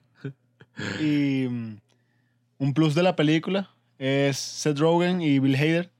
que este Bill Hader es que sí, uno de los mejores actores de comedia de toda la historia. Y bueno, el tipo aparece en SNL, este, además hace una serie de HBO, ¿no? Barry, que es súper buena, se las recomiendo. Very, very. Barry. Y la película ajá, está escrita por Seth Rogen y Greg Motola. Motola, no sé. Que hay un roast, no sé de quién, que dicen que no, es ese Rogen que siempre hace películas con ese tal Greg Motola. Y que nadie sabe cómo es, nadie sabe cómo luce ni qué hace, pero siempre está como que presente en las películas de ese Rogen. Y bueno, es una película absurdamente inteligente. Véanla, disfrútenla. Y bueno, disfruten también la película que les recomendó mi amigo, que en verdad tiene 70 años, porque no sé qué película, eh, no sé qué joven elegiría una película tan arcaica como esa. Y vean la de Bob Esponja, de Juanqui. Robinson es un ser humano el cual tiene muchos problemas psicológicos, mentales, espirituales, etc. Juan Pablo, ¿verdad? Tiene un espíritu muy atolondrado. Está muy dentro de sí, ¿sabes? Tiene como que un muro entre sí mismo y el resto de los seres humanos. Yo, por mi parte, soy el ser humano más auténtico que existe. Nunca he dicho una mentira, nunca, he, nunca me he enfrentado a un dilema moral, porque siempre estoy de lo correcto, siempre mi instinto siempre está correcto. Entonces, hoy es mi cumpleaños, hoy cumplo 24 años, ¿verdad? Y por eso es que el día de hoy me he tomado 24 cervezas, porque es como que la forma que yo tengo de honrar a mis ancestros, Mushu, a todos los que me protegen todo el tiempo. Y el día de hoy teníamos planeado hablar con mi amigo, Carlos García Millán, CGM, como lo conocen en Nueva York. Pero hubo un problema que Robinson agarró el micrófono que nosotros usamos norm- normalmente y lo usó para, para unos objetivos un poco sexuales. Ah, yo no hice nada.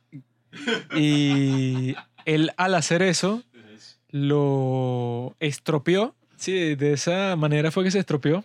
Y bueno, estamos usando un micrófono, ¿verdad? Que parece una paleta de helado de carbón. Y bueno, cada Como en Super Cool, que a Jonah Hill le prohibieron todas las cosas que tuvieran forma de pene. A Juanqui le prohibieron lo mismo. Y este micrófono que tiene forma de pene, falo, Falo. eso es lo que quería decir. Sí, el, el- el médico me lo prohibió, pero yo no, pff, o sea, yo, yo no lo escucho, pues yo sigo comiendo salchichas, pues hot dogs. Y eso, nosotros sabemos que la medicina para un momento triste suele ser la risa. Y en un momento como el actual, eso, cualquiera de ustedes necesitaría una, una medicina como esta que le estamos brindando. Nosotros somos como los doctores para ustedes, querida audiencia. Y bueno, no sé cómo se estará escuchando este episodio. Espero que bien. Tengo un micrófono en la mano en este momento cuando normalmente está sostenido con una base y una cuestión como que más formal. Pero el día de hoy tenemos un, e- un episodio más informal y amigos, les informo que el próximo episodio ya tenemos el tema. Es sobre un documental de HBO llamado, creo que se llama Allen versus Farrow o Farrow versus Allen. Es sobre todo el conflicto entre Woody Allen y su ex esposa Mia Farrow.